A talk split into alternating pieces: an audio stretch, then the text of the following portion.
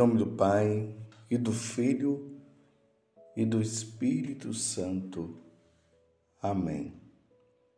Naquele tempo, Pedro aproximou-se de Jesus e perguntou: Senhor, quantas vezes devo perdoar se meu irmão pecar contra mim? Até sete vezes? Jesus respondeu: Não te digo até sete vezes mas até setenta vezes sete. Porque o reino dos céus é como um rei que resolveu acertar as contas com seus empregados. Quando começou o acerto, levaram-lhe um que lhe devia uma enorme fortuna.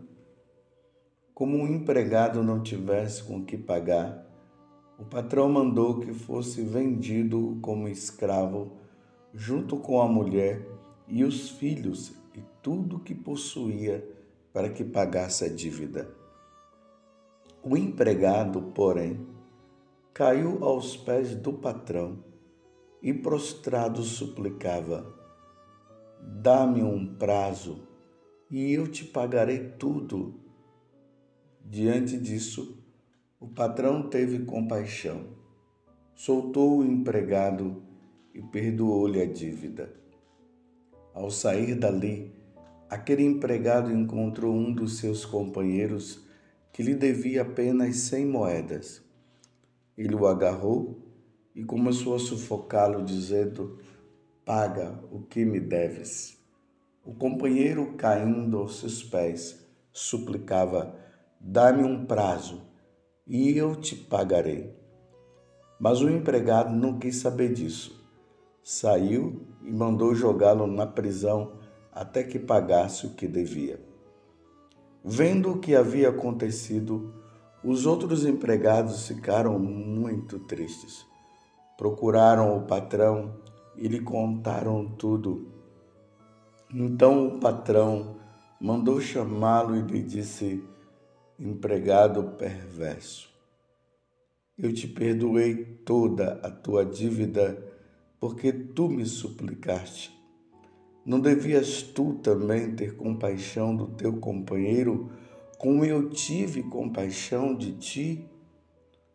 O patrão indignou-se e mandou entregar aquele empregado aos torturadores até que pagasse toda a sua dívida.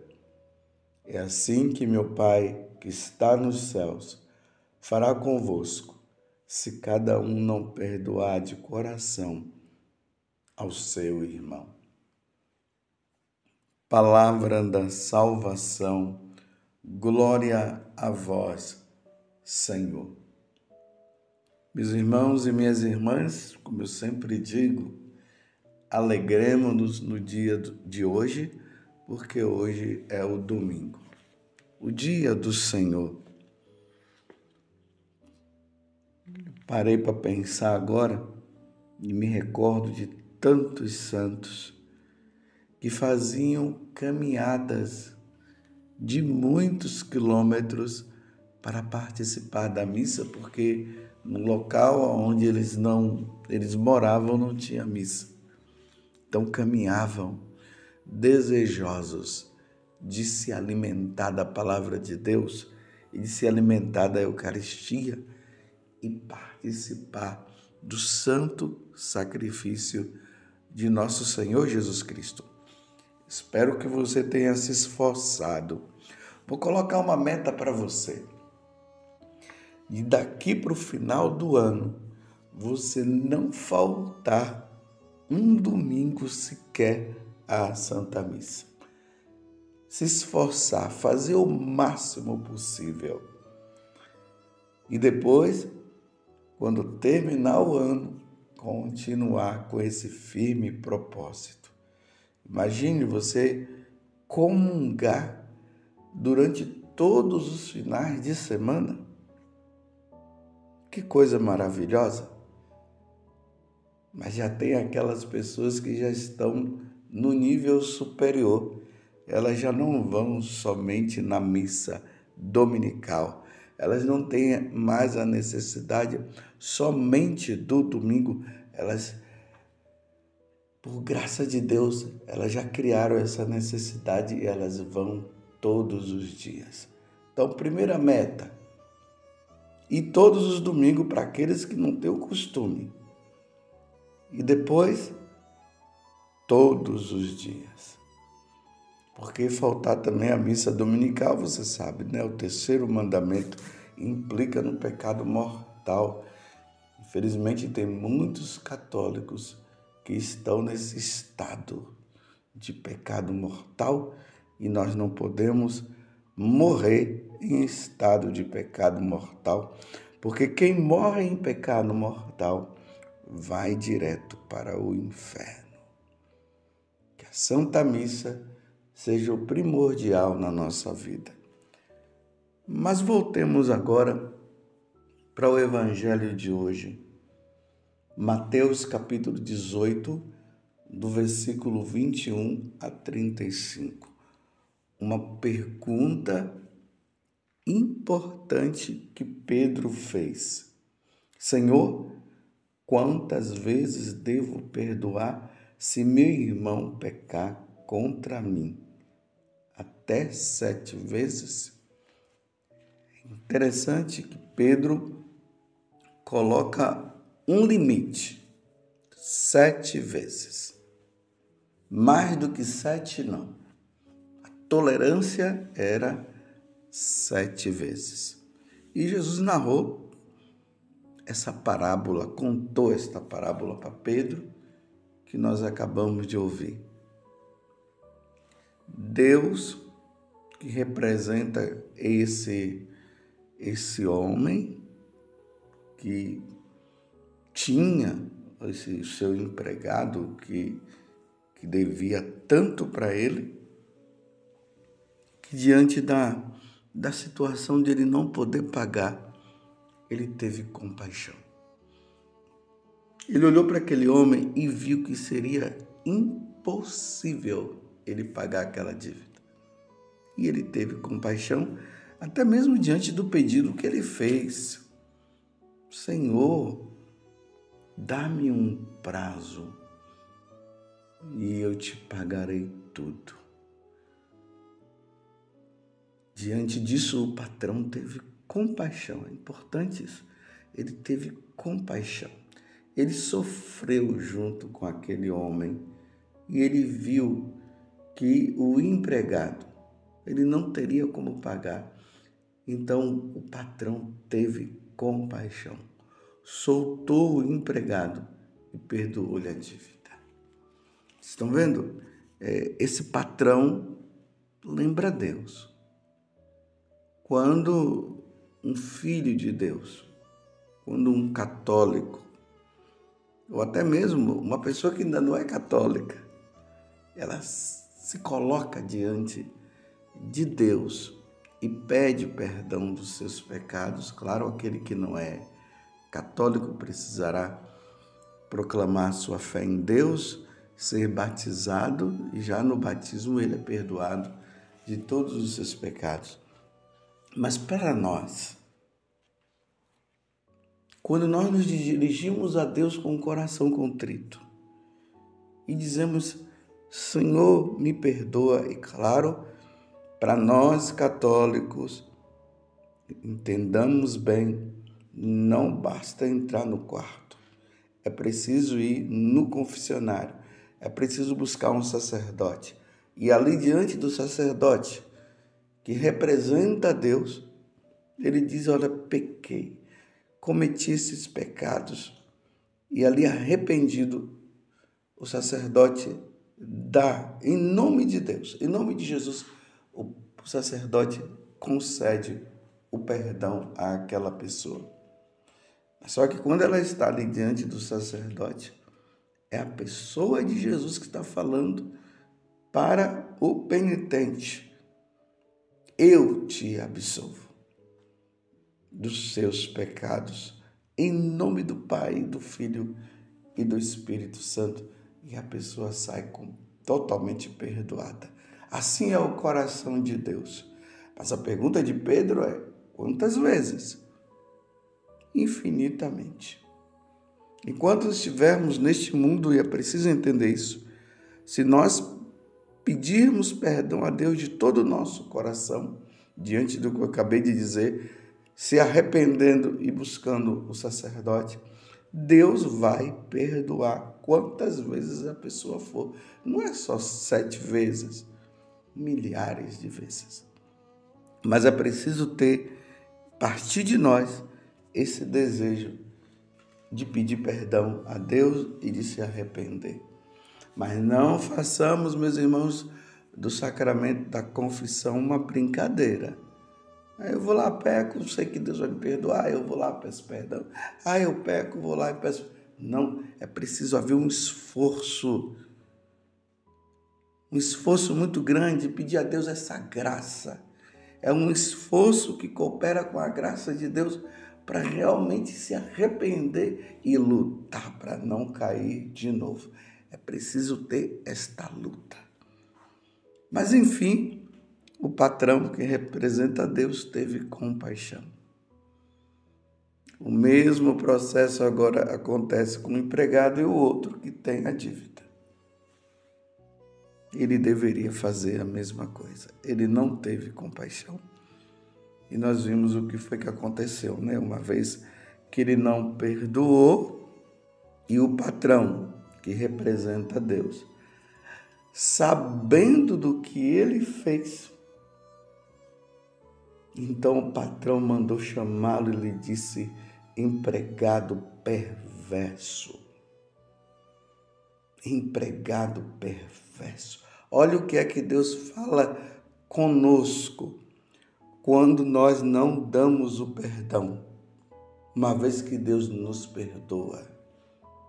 Padre José Augusto, perverso. Eu te perdoei toda a tua dívida, porque tu me suplicaste.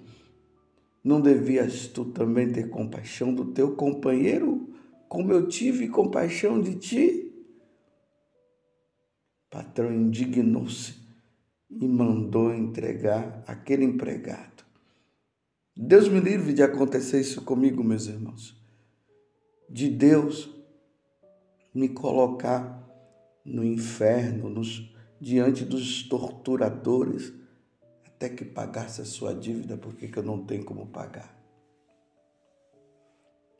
Porque quem vai para o inferno não tem como pagar. Às vezes a igreja aplica também esse versículo àquelas, àquelas pessoas que vão para o purgatório, porque uma vez que disse que a pessoa não iria sair de lá até que pagasse toda a sua dívida, então se refere também ao purgatório, que indo para lá temos que pagar a conta porque os nossos pecados não foram tão graves, e aí Vamos para lá e diante de Deus, Deus é quem vai dizer o tempo que ficaremos no, no purgatório. Mas é preciso entender uma coisa, meus irmãos. Quem não perdoa não entra no céu. Não é para o purgatório que vai, não. Quem não dá o perdão vai para o inferno. E aqui não tem justificativa. Ah, Senhor, mas você viu, foi ele tão ele foi tão mal para comigo. Ah, Senhor, ele fez isso, ele matou um membro da minha família e tal. Meus irmãos, não tem justificativa. Nós temos que ter compaixão e perdoar. Claro que aquelas pessoas que fizeram o mal, elas precisam, ainda mais se for um mal muito grave, ela precisa ser presa. Uma pessoa que matou outra, ela precisa ser presa, ela precisa pagar por este mal que ela fez. Agora, o que não pode é ela ir para o inferno. Então, aquela pessoa que matou a outra, ela precisa se arrepender. Ela vai ser presa, mas precisa se arrepender diante de um bom sacerdote, se confessar, e aí sim ela não implica mais em ir para o inferno. Mas se simplesmente ela vai presa, ela paga até a pena ali por ter feito o mal. Mas ela não se arrepende, não busca um sacerdote. Ela está com a dívida. Então, se você aí que cometeu algum tipo de pecado e você foi preso por causa disso, não se esqueça, você precisa procurar um sacerdote para se confessar. Por isso que tem a pastoral carcerária, ela tem como missão isso também, que é um ato de misericórdia. Melhor dizendo, é uma obra de misericórdia. Visitar os presos. Então, se tem algum preso que está precisando de ser absolvido, claro que deveria estar precisando. Se está preso, só se ele foi preso injustamente. Mas se tem algum preso que, que está preso e está arrependido dos pecados e não recebeu absolvição, ele, por ser cristão, por ser católico, ele tem o direito de pedir um sacerdote para o sacerdote ir lá e absolvê-lo dos seus pecados. Então ele paga a pena por ter feito o mal, essa pena temporal, e agora ele recebe também o perdão do pecado através do sacerdote. Mas se ele só paga a pena, não se arrepende, além de passar um tempo no inferno, ainda vai. Ou além de passar um tempo no na prisão, ainda morrendo vai para o inferno. Então, o patrão ficou indignado porque ele não deu o perdão. E ele precisava dar o perdão. Você tem alguém que você precisa dar o perdão? Então, se você tem alguém que você precisa perdoar, então perdoa ele. O perdão é um ato de, é, de vontade. Você está perdoado por todo o mal que fez, está perdoado. Eu sei que fica as feridas, fica aquele desejo, é, porque o tentador fica ali fazendo de tudo para que a pessoa vá e, faz, e faça o mal e se vingue, mas não se deve levar pelo sentimento.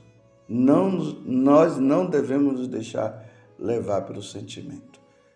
Perdão foi dado, então agora o sentimento fica ali, a pessoa querendo fazer o mal, aí não faça o mal.